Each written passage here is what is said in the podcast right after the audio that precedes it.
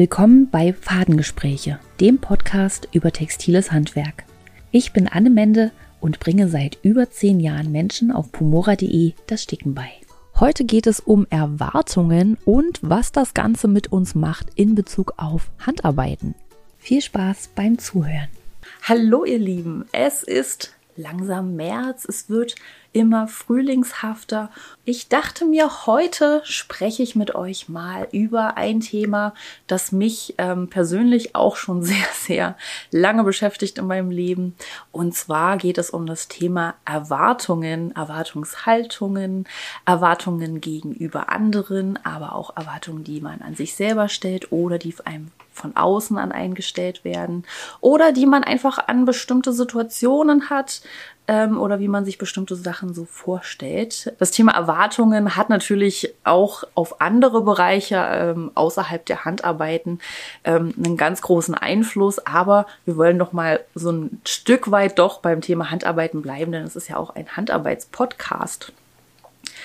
Man sollte ja meinen, dass das Thema Erwartungen gar nicht so eine große Rolle spielt, aber in den letzten zwei Wochen habe ich ein Projekt durchgeführt, das mich ganz stark wieder in dieses Thema reingeschoben hat oder mich damit konfrontiert hat, dass ich auch bestimmte Erwartungen habe in Bezug auf ähm, meine Fähigkeiten eigentlich, ähm, die manchmal doch ein bisschen überzogen sind und wo ich einfach zu hohe Erwartungen an mich gestellt habe, ähm, obwohl, wenn man mal realistisch drauf guckt, es eher unwahrscheinlich war oder eben eine Glückssache war, äh, dass es wirklich erfüllt wurde. Ich, ähm, rede gerade so ein bisschen um den heißen Brei drum, aber ich habe für ähm, meinen Papa ein Stickbild gestickt. Er hatte sich das gewünscht, nachdem er den ähm, Fuchs, den ich mal in Nadelmalerei gestickt habe, den habe ich meinem Opa geschenkt als so ein kleines Duftkissen mit so Lavendel drin.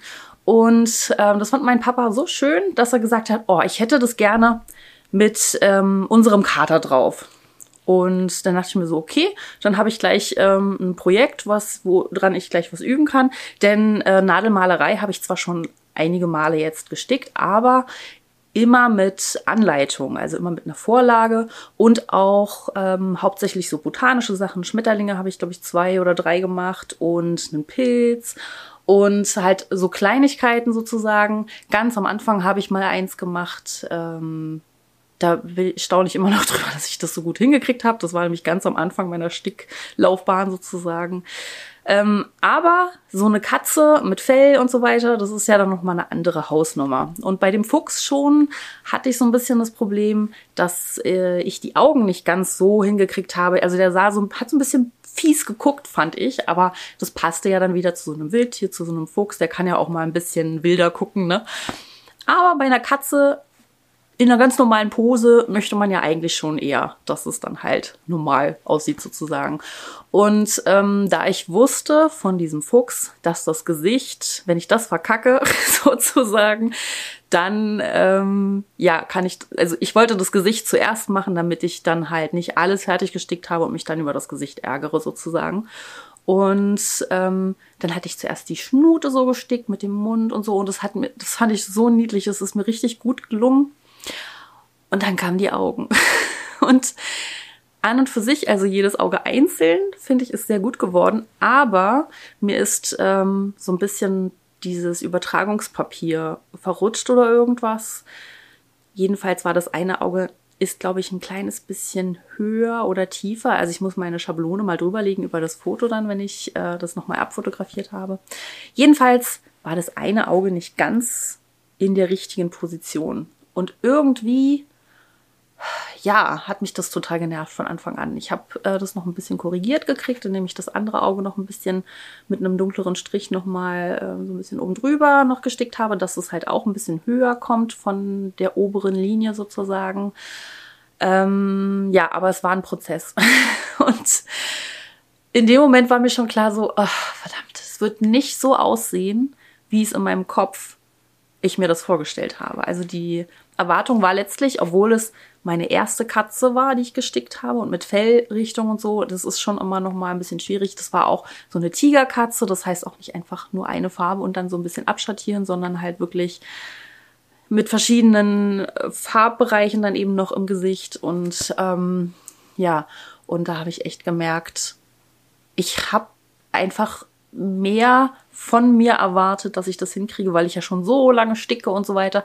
Aber Fakt ist nun mal, halt es war eine eigene Anleitung, also sozusagen, also es war halt ohne Anleitung. Ich habe halt äh, mir von dem einen Stickbuch, was ich habe, das Gesicht so ein bisschen übernommen, aber äh, das Gesicht in der Anleitung ist ja halt ein Vielfaches größer gewesen, dementsprechend viel mehr Details drin. Das heißt, es konnte schon von Anfang an nicht so aussehen wie in der Anleitung.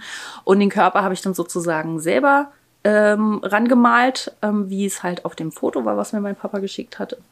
Und ähm, ja, es war halt selber entscheiden, wie was wohin kommt, was jetzt bei einer Anleitung ja nicht der Fall ist. Da kriegt man ja gesagt, hey, nimm Farbe die und das und dann machst du das da und da. Ne? Also du musst es ja einfach nur Schritt für Schritt befolgen und das ist halt, wenn man sich selber ein Motiv ausdenkt, nicht der Fall. Du hast halt maximal eine Vorlage, ein Foto oder sowas, von dem du das absticken kannst. Und ähm, dann kam noch mit dazu, es war natürlich so ein kuscheliger Stoff, also der hatte so eine plüschige Oberfläche, so ein bisschen wie Filz eigentlich. Und auf dem ist es sowieso schwerer, sowas zu sticken, weil man ja nur mit einem Faden stickt. Und das heißt, man muss schon sehr viele Fäden nebeneinander setzen, um eben den Plüsch so ein bisschen runter zu drücken.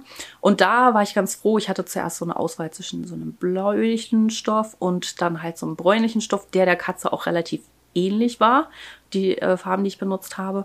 Und da war ich so froh, dass ich nicht den blauen benutzt habe, sonst hätte ich das noch dichter sticken müssen oder mir halt doch das anders nochmal überlegen müssen weil eben sonst der Stoff von unten immer so ein bisschen durchgeblitzt hätte, weil die Fasern eben sich immer wieder hochziehen und so weiter.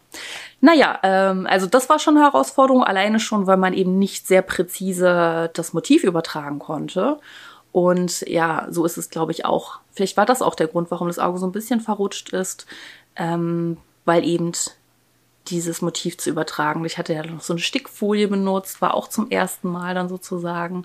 Äh, die habe ich dann aber wieder abgemacht, weil das ähm, mir nicht so gefallen hat vom Stickempfinden her sozusagen.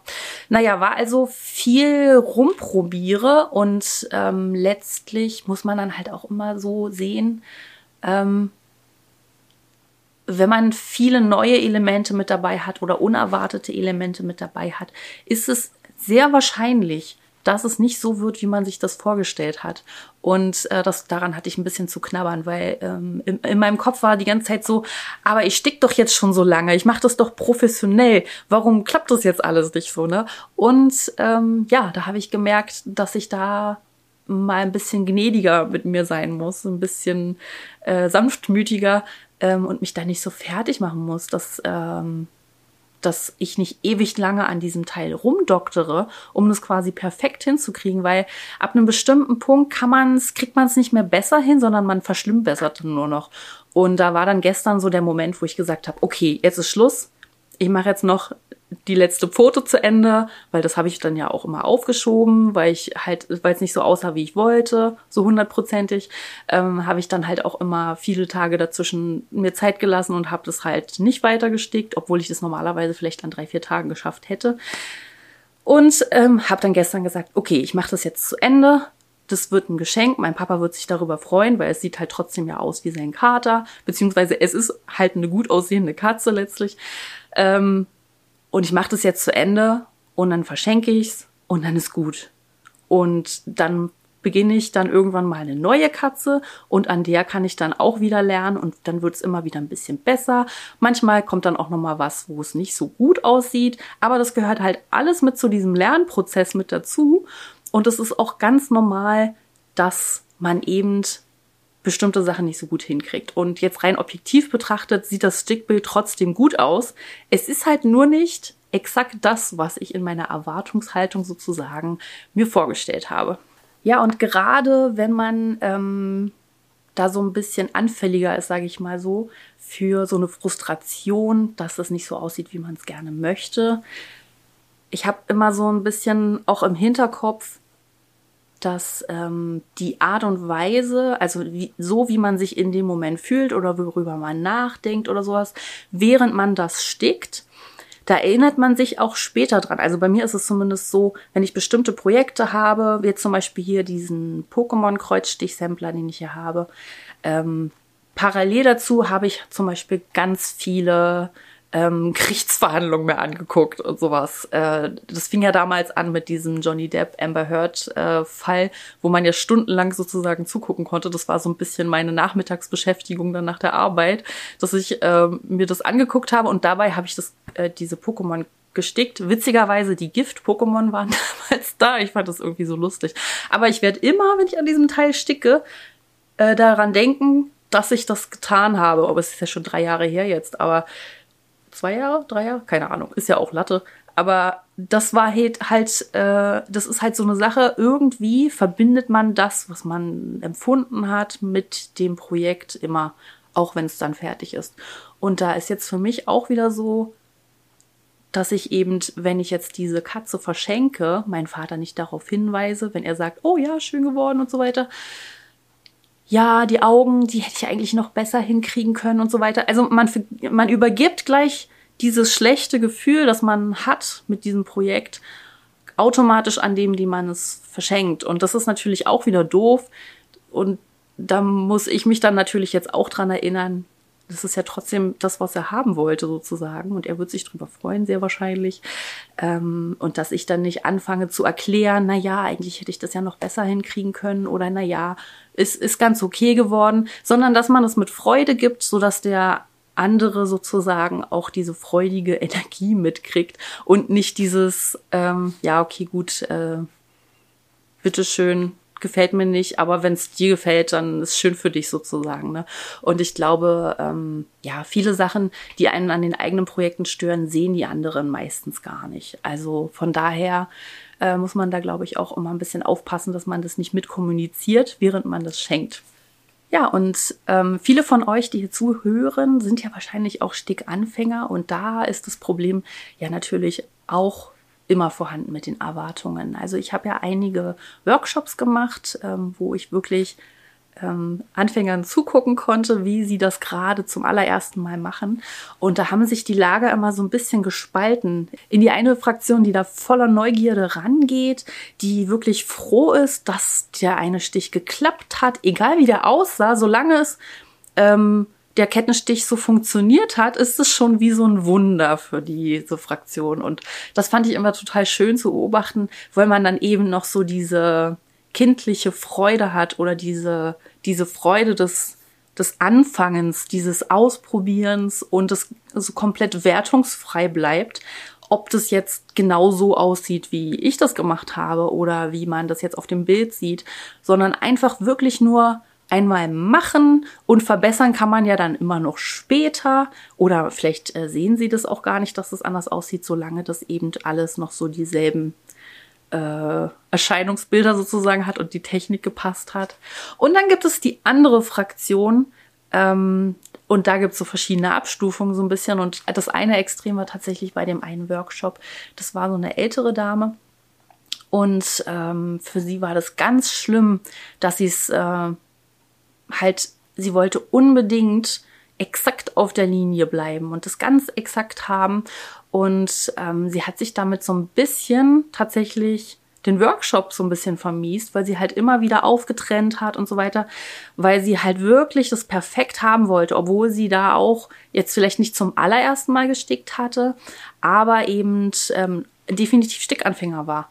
Und ähm, das fand ich so ein bisschen schade. Ich habe ihr dann immer versucht, so ein bisschen Mut zuzusprechen und zu sagen, hey, wenn das nicht ganz exakt so ist, ist es ja auch nicht ganz so schlimm. Und guck mal hier, bei meinem ist es jetzt auch nicht bei jedem einzelnen Schritt perfekt drauf. Und ähm, ich glaube, dass da muss man immer so ein bisschen schauen, ähm, dass man eben diese Erwartungshaltung an die eigenen Fähigkeiten als Anfänger jetzt nicht so hochschraubt, weil man eben mit jedem Projekt ein bisschen besser wird und mit jedem Projekt oder mit jedem Stich sogar sitzt das anders. Also es ist ja manchmal auch gerade, wenn man so ein Anfängerprojekt hat, wo man jetzt zum Beispiel so einen Zweig mit Blättern hat und man hat so fünf, sechs Blätter.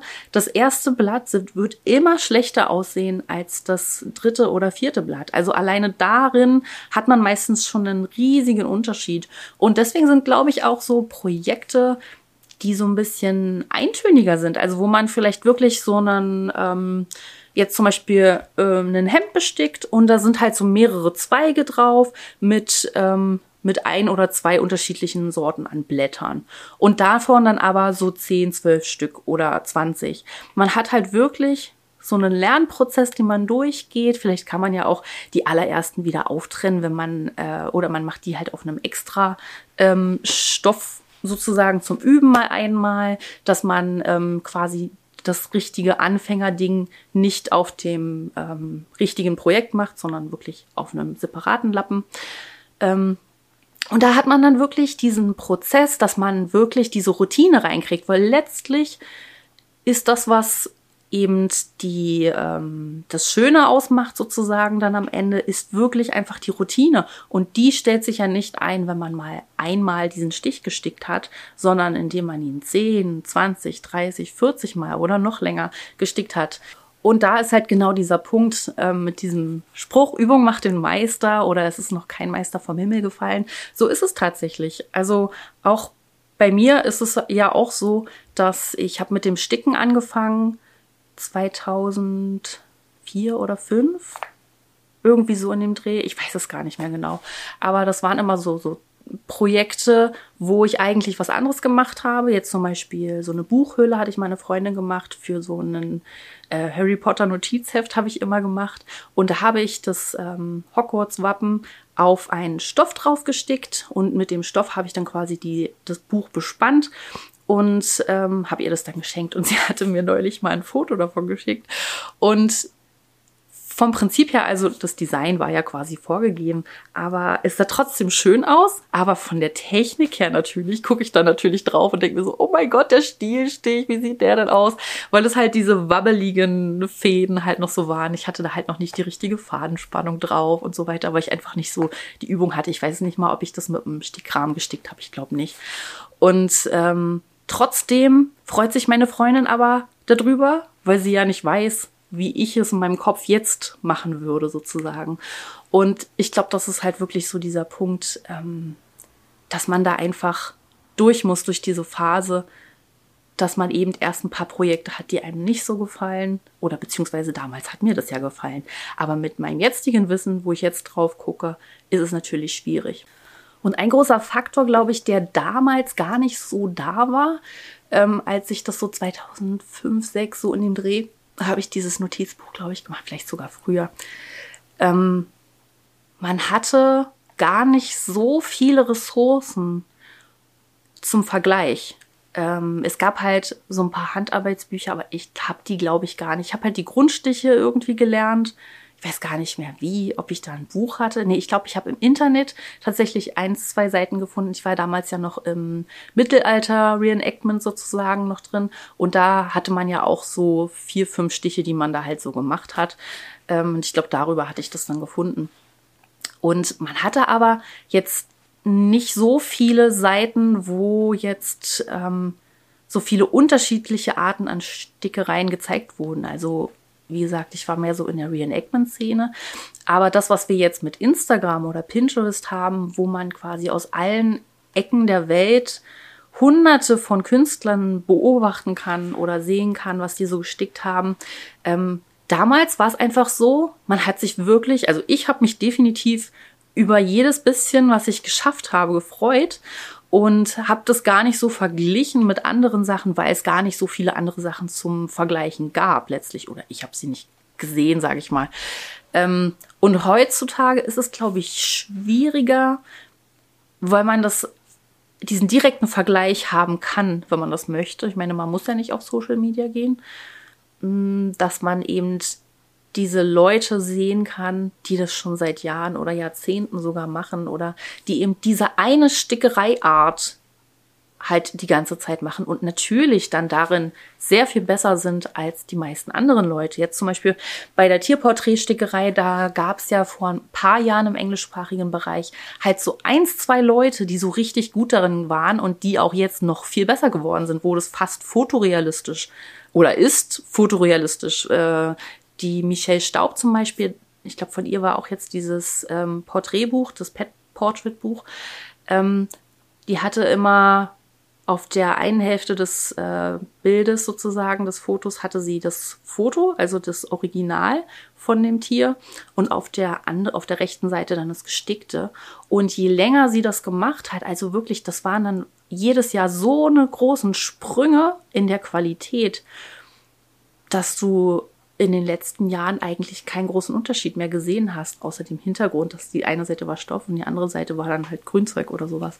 Und das fand ich so erstaunlich. Und da ist es natürlich logisch, wenn jemand, ich glaube, sie hatte jede Woche ein Porträt gemacht oder alle drei, vier Tage. Also es war schon extrem äh, viel, was sie auch im Jahr so an Stickbildern gemacht hatte, dass sie natürlich dann dort, wenn sie immer Hunde und Katzen stickt, dass sie da extrem gut drin wird letztlich.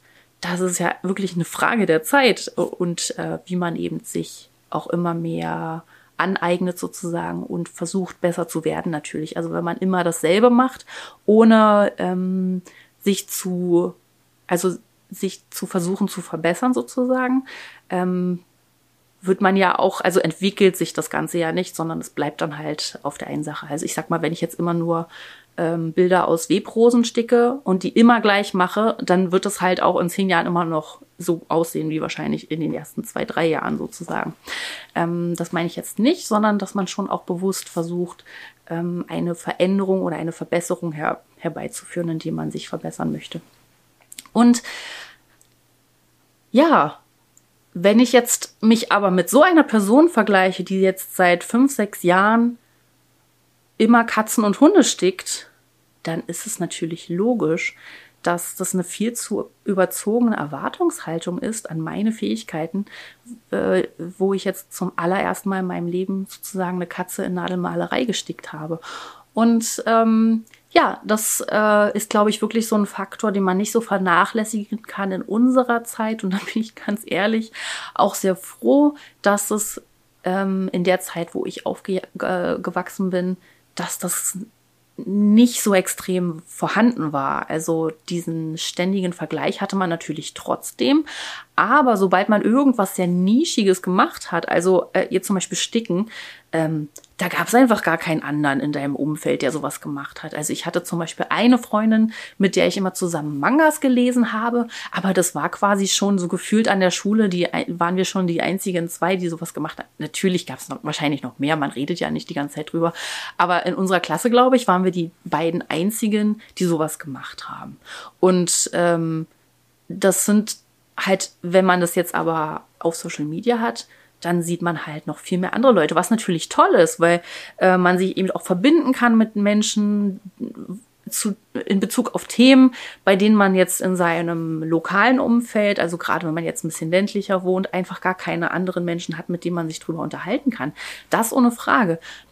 Aber die Kehrseite ist eben so ein Stück weit auch, dass man super viel Vergleichsmöglichkeiten hat und ähm, über das Internet eben sehr viel Input hat. Und dadurch, dass es wie so eine riesen Masse ist, die so als Wand so da ist, nimmt man das ja auch gar nicht so unbedingt als einzelne Individu Individuen wahr. Also vom Verstand her, von der Logik her ist einem schon klar, dass das nicht alles eine Person gemacht hat, sondern dass es äh, mehrere Personen sind.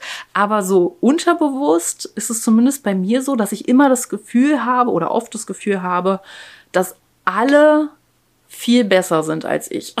Und das ist natürlich nicht wahr. Aber es ist ja auch so, gerade bei mir sind es ja sehr unterschiedliche Projekte, die ich mache. Also halt einmal eine Malerei, dann versuche ich mal äh, halt dieses 3D-Sticken und dann äh, Kreuzstich. Und es sind ja alles komplett unterschiedliche Themenbereiche oder halt Stricken und so weiter. Ähm, und äh, auf Instagram-Accounts ist es ja in der Regel der Fall, dass man halt ein so ein Thema hat und äh, oder einen Stil hat und den zieht man dann durch. Und ähm, Unterbewusst ist es aber irgendwie so, als ob jeder alles kann, weil man eben diese Wand an, an Informationsflut sozusagen immer täglich konsumieren kann.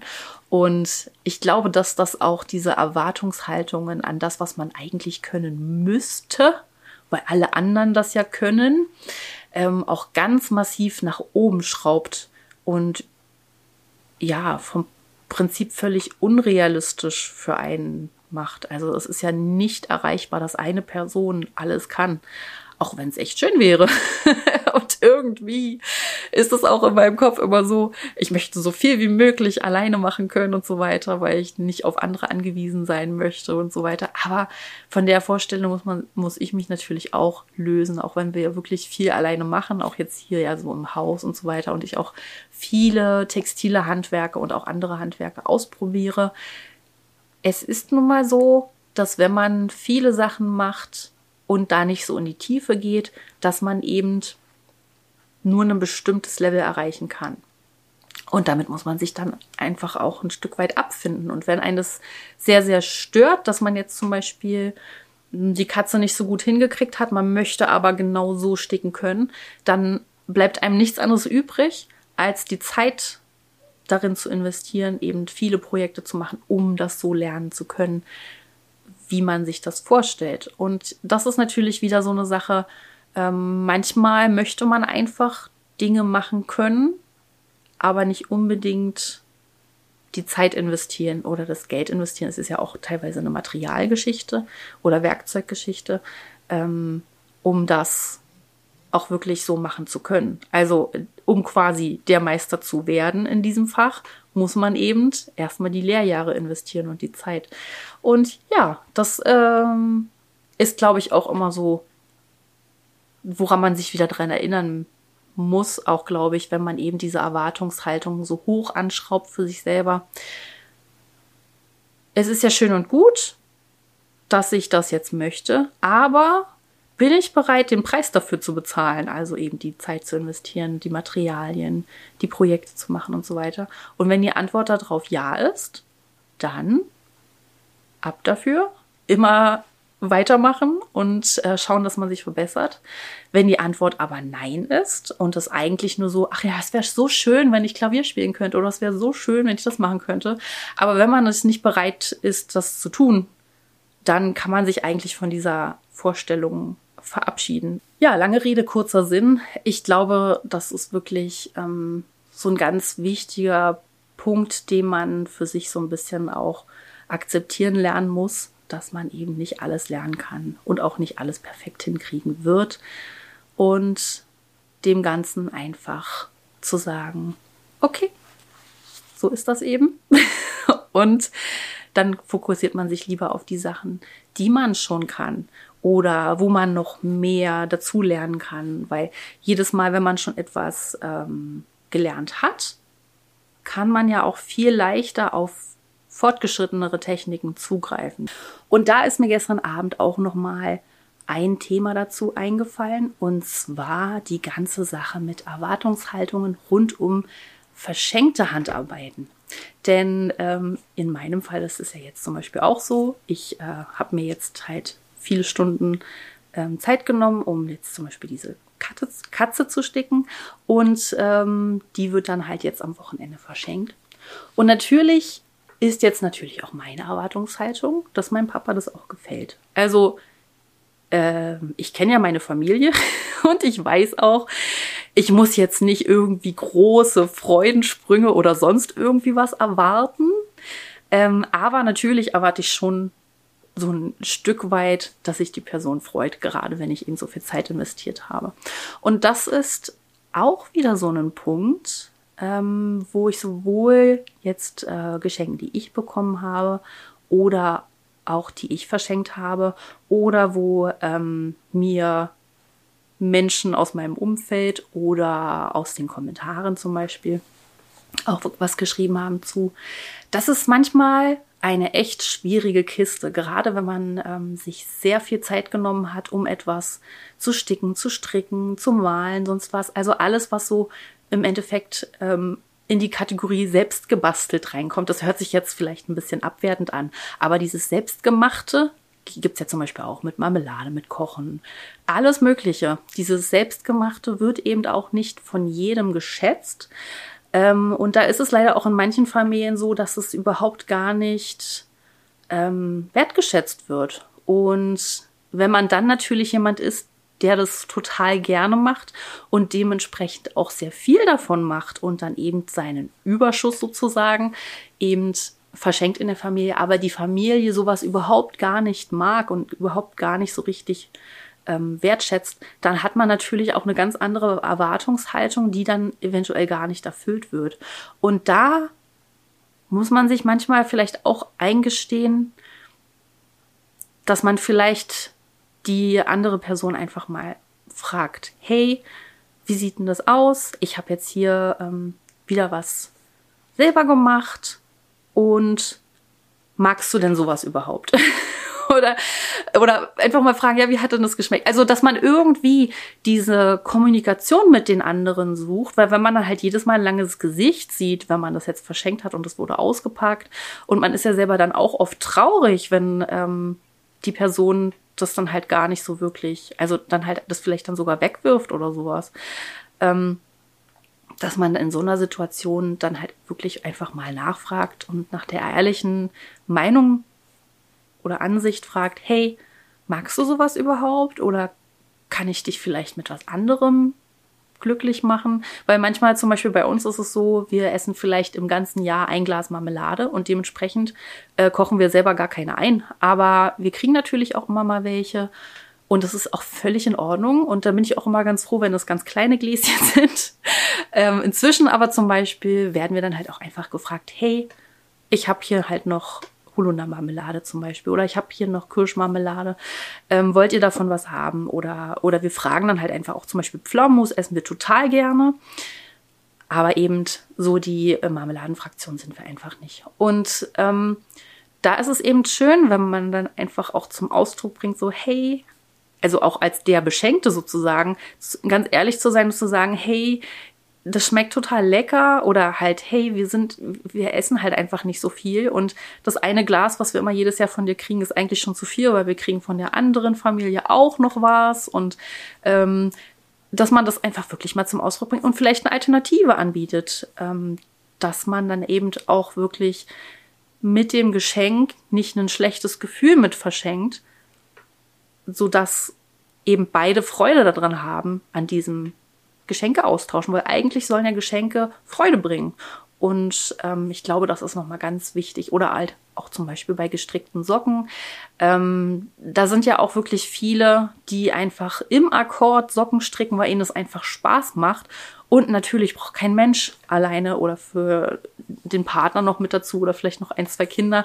Niemand braucht so viele Socken, wenn du halt wirklich jede Woche ein paar Socken von den Nadeln springen lässt. Das sind dann 52 Paar Socken äh, da ist die Schublade irgendwann voll. Und ähm, da ist eben die Sache, fragt, fragt nach. Wollt ihr Socken haben? Und dann vielleicht auch einfach mal zu fragen, welche Farbe würde euch denn gefallen? Weil manchmal ist einfach dieses quietschebunte, quietschebunte, bunte Quietsche, dieses bunte nicht jedermanns Sache. Und dann einfach mal zu fragen, hey, welche Farbe würdest du denn gut finden? Dass man einfach wirklich für jemanden wenn man das jetzt halt als Geschenk macht, weil im Endeffekt ist es ja auch nicht nett, anderen den Überschuss überzubürden, nur weil man jetzt das da hat, sozusagen. Ne? Also das ist ja letztlich auch kein netter Vorgang, äh, sondern halt wirklich voll zu sagen, hey, ich will halt gerne noch ein paar Socken stricken. Hast du denn irgendeinen Wunsch? Oder ich möchte gerne was stricken. Hast du denn einen Wunsch? Ähm, und ich glaube, da ist wirklich diese Kommunikation untereinander, auch wenn das äh, in vielen Familien ja nicht so Tradition ist, sage ich jetzt mal, ähm, eine wichtige Geschichte, dass eben man sich nicht jedes Weihnachten oder zum Geburtstag dann ärgert, wenn man ja, der andere sich nicht freut. Und natürlich kommt dann auch immer noch mit dazu, dass manche Menschen einfach auch nicht unbedingt ähm, sich so überschwänglich freuen. Also bei mir ist es zum Beispiel so, also klar, wenn ich mich jetzt richtig doll freue über ein Geschenk oder über eine Sache, dann äh, sieht man mir das schon auch an. Aber gerade jetzt zu Weihnachten, wo dann ähm, so viele Geschenke dann sozusagen kommen.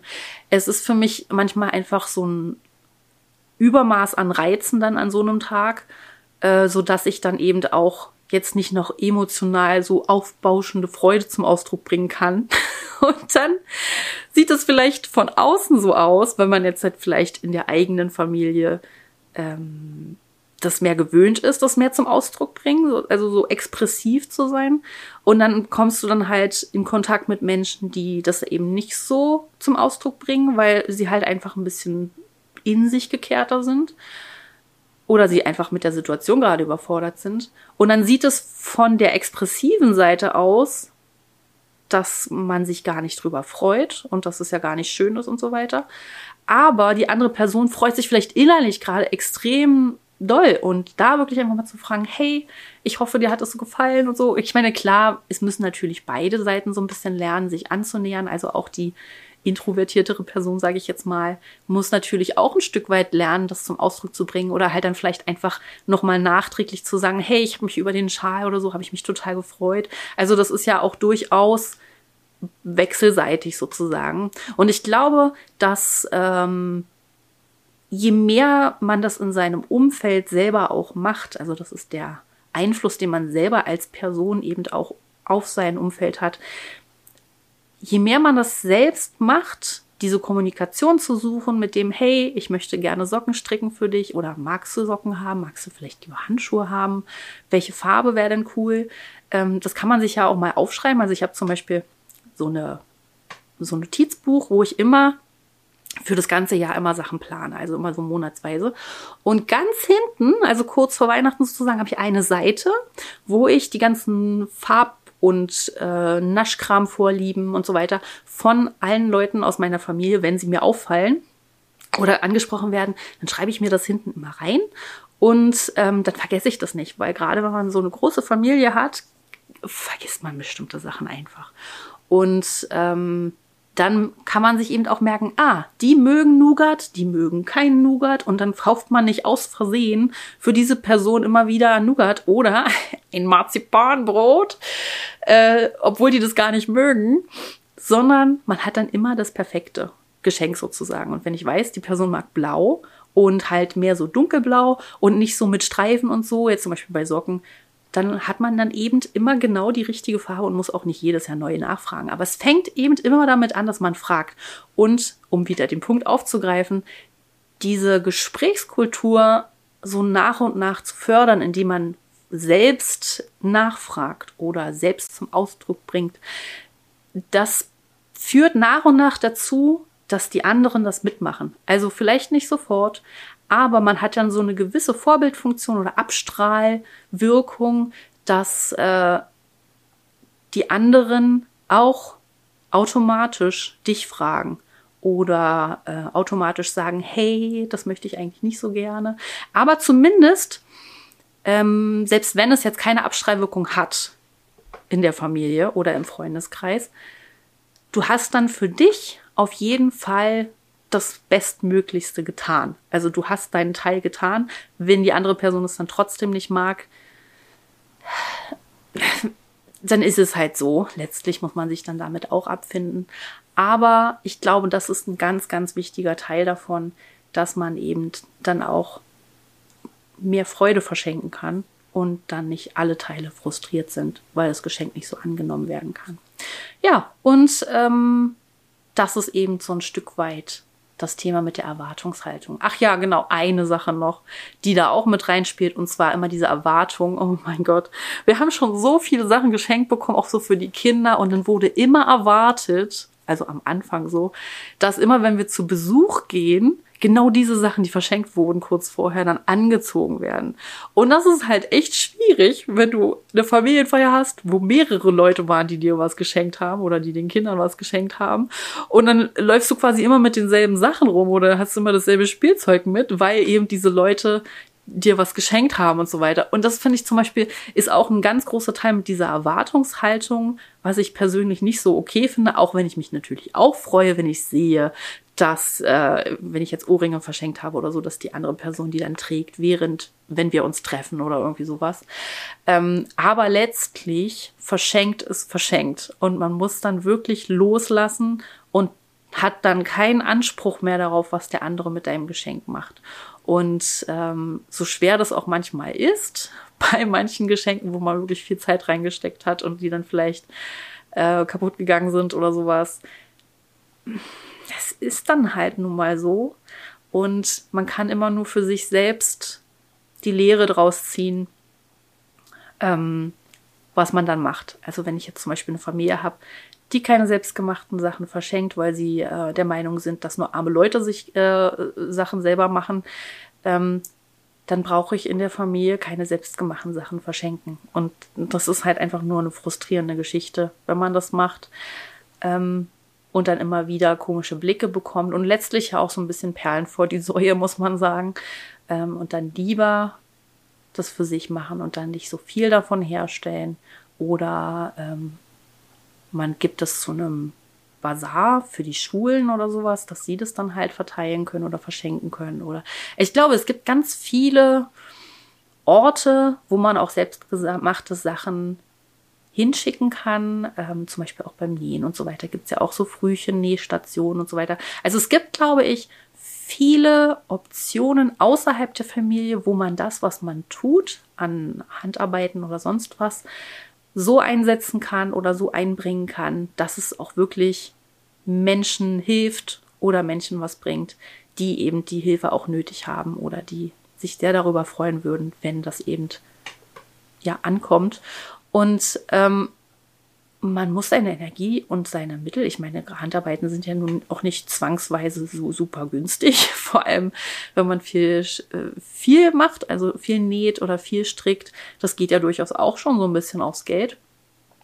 Ähm, ich glaube, da ist es auch wirklich sinnvoller, dann anstatt es immer wieder Menschen zu geben, die das gar nicht haben wollen, lieber zu gucken, okay, wo kann meine Fähigkeit eingesetzt werden, sodass es auch in der Welt was Positives bewirkt, sozusagen. Man kann also wirklich sagen, ähm, Erwartungen sind an und für sich ja nicht schlecht, denn sie treiben einen ja auch an, neue Dinge auszuprobieren und so weiter. Aber sie können einen eben auch sehr behindern in dem, was man tut, indem sie einem auch zum Beispiel davon abhalten, etwas zu tun, weil man im Kopf so eine große Erwartungshaltung aufgebaut hat, wo man schon merkt, ich muss dann aber noch das, das und das dafür machen, damit es dann so groß wird.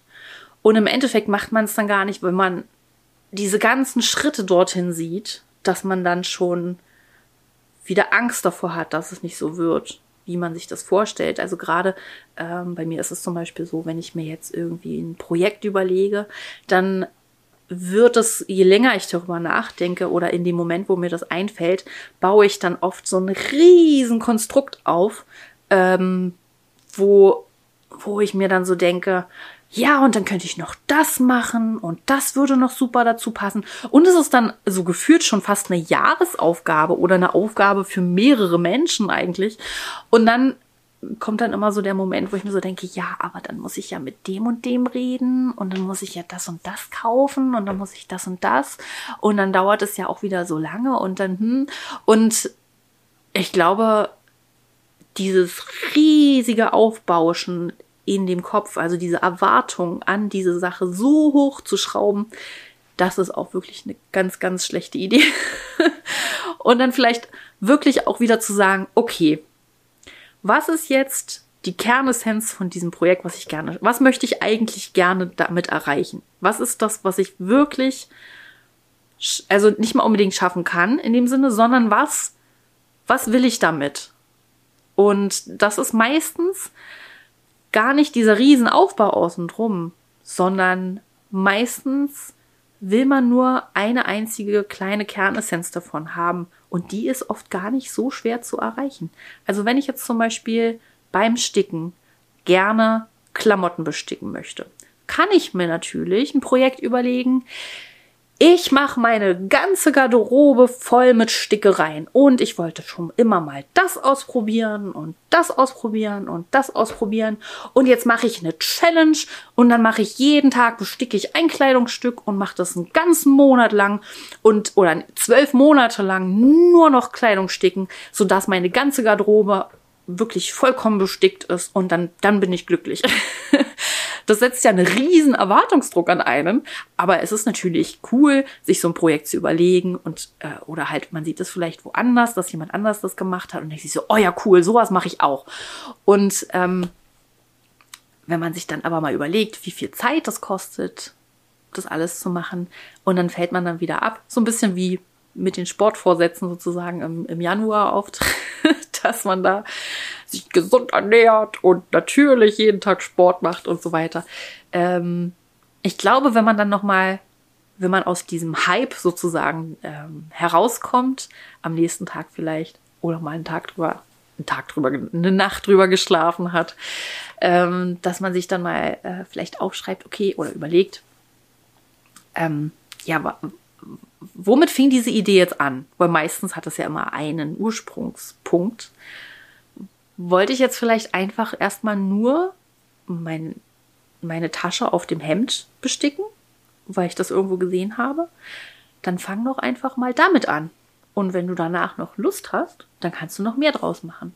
Und ich glaube, so dieses Schritt für Schritt für Schritt für Schritt, dieses aufbauende Arbeiten, das macht, glaube ich, auf Dauer deutlich mehr Freude, weil man sich nicht immer wieder selbst enttäuscht oder seine Erwartungen enttäuscht, weil man dieses Riesenprojekt nicht geschafft hat. Und wenn man dann vielleicht nach zehn Monaten oder am, am Jahresende dann guckt, was habe ich jetzt eigentlich alles gestickt, dann ist das meistens viel, viel mehr, als man denkt. Also manchmal auch nicht, weil vielleicht andere Sachen im Alltag oder im Leben dazwischen gekommen sind, äh, die viel wichtiger waren. Also ich meine, man muss ja auch manchmal einfach gucken, wenn jetzt gerade viele Sachen in der Familie passieren oder im Freundeskreis und da voll der Krisenmodus ist, dann ist es total normal, dass man in dem Jahr dann nicht so viel Zeit für sein Hobby hatte. Und das ist auch völlig normal so. Und es ist eher, es ist besser, es ist so rum, als wenn das Hobby einem die Zeit wegnimmt für die wichtigen Sachen im Leben, wie die Familie oder Freunde und so weiter. Aber auch so im privaten Bereich ist es, glaube ich, für viele manchmal schwierig, die Zeit für bestimmte Sachen zu finden. Und dann ist man oft traurig, weil man eben gehofft hatte, dass man eben ein bestimmtes Projekt dieses Jahr fertig kriegt oder diesen Monat noch fertig kriegt oder sowas.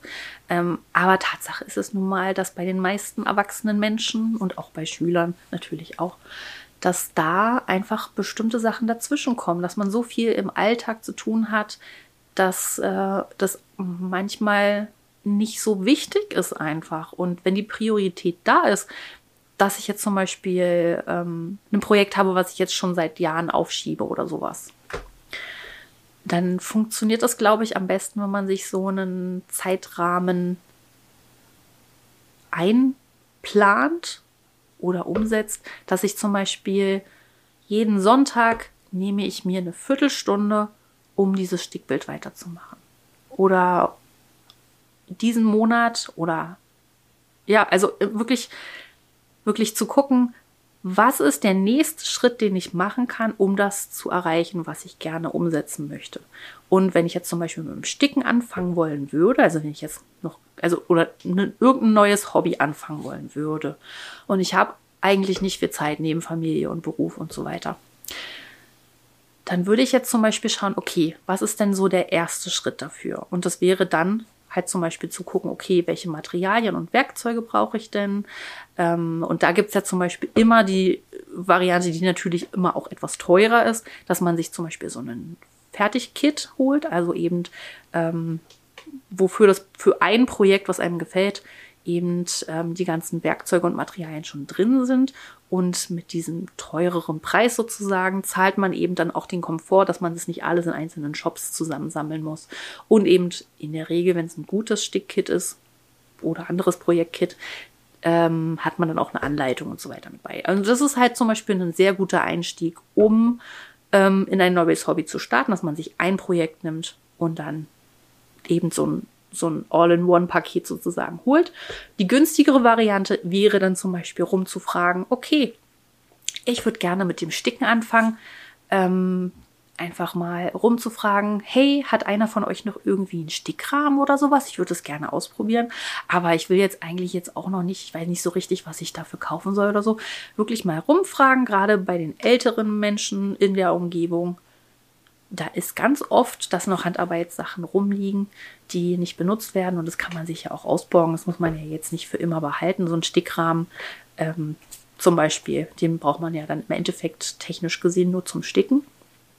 Und ähm, dann wäre dann der nächste Schritt, dass man sich mal eine halbe Stunde oder eine Stunde Zeit nimmt, um das mal anzufangen, weil gerade am Anfang, wenn man das erstmal noch lernen muss, braucht man, glaube ich, schon so eine Stunde wenigstens hintereinander weg, wo man sich mal, wo, das, wo man mal den Kopf frei hat um sich auf was Neues einzustellen. Und danach ist es eigentlich so, da reicht es auch mal so 10, 15 Minuten zum zwischendurch mal zu machen. Was heißt zwischendurch? Halt, wenn man mit dem Abendbrot fertig ist und dann einfach vorm Schlafen gehen oder vorm Fernseher einfach nochmal zehn Minütchen die Sticknadel benutzen und an dem Projekt weitermachen.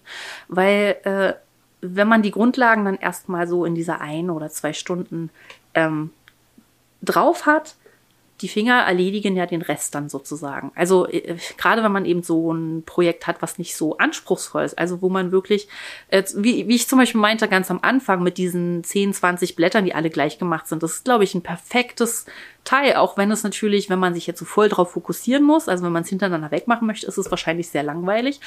Aber wenn man eben nicht so viel Zeit hat, dann ist es perfekt, wenn man so eine monotone Sache immer und immer wieder macht, weil man dann halt einfach danach diese Art von Blättern sehr gut sticken kann, auch wenn man nicht viel drüber nachdenken muss. Und das ist halt super, wenn man es zum Beispiel beim Fernsehen oder sowas halt abends noch ein bisschen was nebenher sticken kann. Und ähm, dann findet sich meistens auch ein Zeitfenster dafür, wenn man es kombinieren kann oder in Verbindung mit das andere machen kann. Und ähm, ja, so ist es oft auch möglich, mit weniger Zeit und ähm, weniger Ressourcen bestimmte Sachen doch noch umzusetzen. Aber der Punkt ist eben auch, dass man es so in gewissermaßen auch priorisieren muss, wenn man das gerne machen möchte, damit man eben auch überhaupt den Nerv dafür hat, sich zu überlegen, okay, wie kann ich das dann machen? Und nicht darüber nachzudenken, ah, ich habe ja eigentlich gar keine Zeit und so weiter. Und klar, es gibt auf jeden Fall Menschen, die einfach so viel den ganzen Tag abarbeiten müssen durch die äußeren Umstände einfach, dass da wirklich so gut wie keine Zeit ist und dann hat man manchmal einfach auch keinen Nerv dafür, sich hinzusetzen und was Neues zu erlernen. Wie gesagt, in so einem Fall wäre es halt wirklich sinnvoller, etwas zu nehmen, was super leicht ist und wo man nicht viel drüber nachdenken muss. mit monotonen Arbeiten. Und ähm, ja, das wäre eben eine Option, um diese, diese Frustration sozusagen, dass man schon wieder dieses Jahr nicht mit dem Sticken angefangen hat oder schon wieder nicht gelernt hat, Socken zu stricken oder schon wieder dieses eine Projekt, was ich mal angefangen habe und nicht fertig gemacht habe. Ich würde es aber so gerne noch fertig kriegen. Ich glaube, das ist wirklich so ein Punkt, schrittweise sich die Zeitfenster so ein bisschen einzubauen und es anzufangen und dann immer schrittweise nach, weiterzumachen. Selbst wenn es nur einmal im Monat ist. Jeder Schritt, den man in diesem Projekt weitermacht, bringt einen ja vorwärts. Und beim nächsten Mal hat man wieder weniger zu tun und dann beim nächsten Mal wieder ein bisschen weniger. Und ich glaube, das ist so ein Punkt, zum Beispiel hier mit meinem Pokémon-Sampler, den habe ich ja vor drei Jahren angefangen. Und das sind jetzt ungefähr 20 mal 20 Zentimeter, die ich geschafft habe, von über einem Meter mal einen Meter. Ich glaube, es ist über einen Meter hier. Es ist sehr groß und sehr, sehr kleine Stickstiche. Und ähm, ich bin mir ziemlich sicher, dass ich da in zehn Jahren immer noch dran sticken werde, wenn ich in dem Tempo weitermache. Aber ich habe manchmal so Tage, da will ich wirklich, da sticke ich dann ein, zwei Stunden abends noch an dem Ding dran rum. Und dann habe ich halt wieder Wochen dazwischen, wo ich keinen Bock darauf habe. Und dann ist es halt so. Aber ich habe mir den jetzt hier so dominant ins Bild reingehängt, dass ich ihn auch immer wieder sehe, so dass ich weiß, wenn ich mal Langeweile habe abends, anstatt äh, jetzt irgendwas anderes zu machen, sticke ich einfach an dem Pokémon-Sampler weiter und dann ist gut. Ähm, und je einfacher dieser Schritt ist, von dem, ach, ich würde es ja eigentlich gerne fertig kriegen, aber hm, desto eher kriegt man es auch fertig. Also man muss diese Barriere zu dem Anfang oder weitermachen so niedrig wie möglich machen.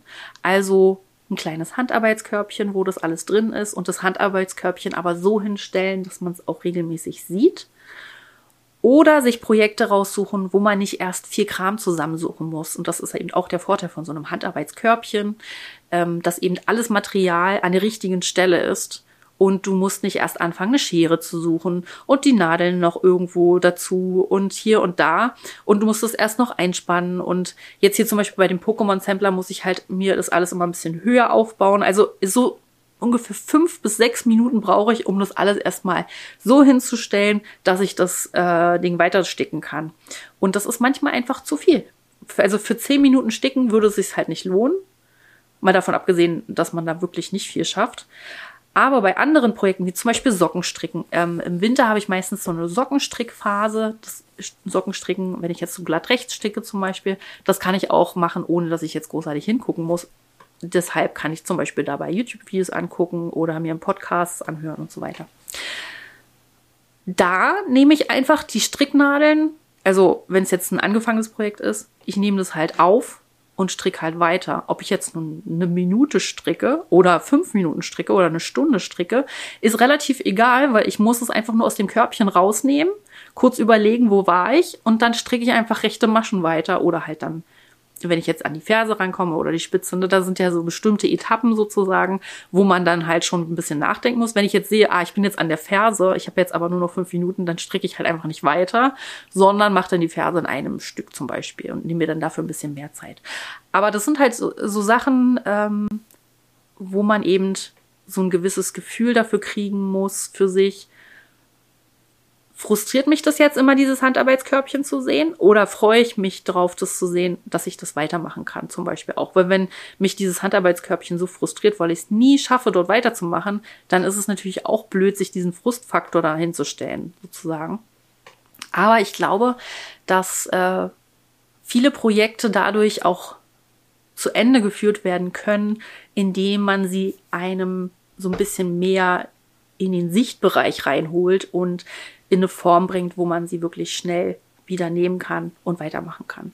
Und dann klappt es auch in der Regel, dass man die auch fertig machen kann, was natürlich nicht bedeutet, dass ich hier keine äh, unangefangenen Projekte hätte, die wahrscheinlich nie fertig werden. Das ist mir jetzt auch beim Aussortieren im Januar wieder aufgefallen, wie viele angefangene Projekte ich da noch rumliegen habe. Das war schon ein bisschen traurig. So, ich denke, das war alles, was ich zu dem Thema Erwartungen zu sagen habe. Wenn ihr auch ein paar Gedanken dazu habt, ähm, würde ich mich auf jeden Fall über ein paar Kommentare freuen. Denn ähm, wenn ich so einen Podcast alleine mache, dann sind es ja immer mehr so meine Gedanken zu dem Thema. Aber es gibt ja ganz viele andere Ansichten noch dazu. Und äh, da würde es mich sehr freuen, wenn ihr dazu ähm, eure Ansichten oder Meinungen dazu oder auch vielleicht zu dem, was ich gesagt habe, unten mal in die Kommentare reinschreiben würdet, dass man so eine kleine Unterhaltung darüber führen kann. Denn es gibt bestimmt noch viele Sachen, die ich gar nicht so auf dem Schirm habe, die vielleicht bei euch relevant sind. Diesen und weitere Fadengespräche findest du in dieser Playlist. Jeden ersten Sonntag im Monat kommt eine neue Episode dazu. Abonniere also gerne diesen Kanal, um keine neue Episode zu verpassen. Ich wünsche dir viel Freude mit deiner Handarbeit und bis zum nächsten Mal.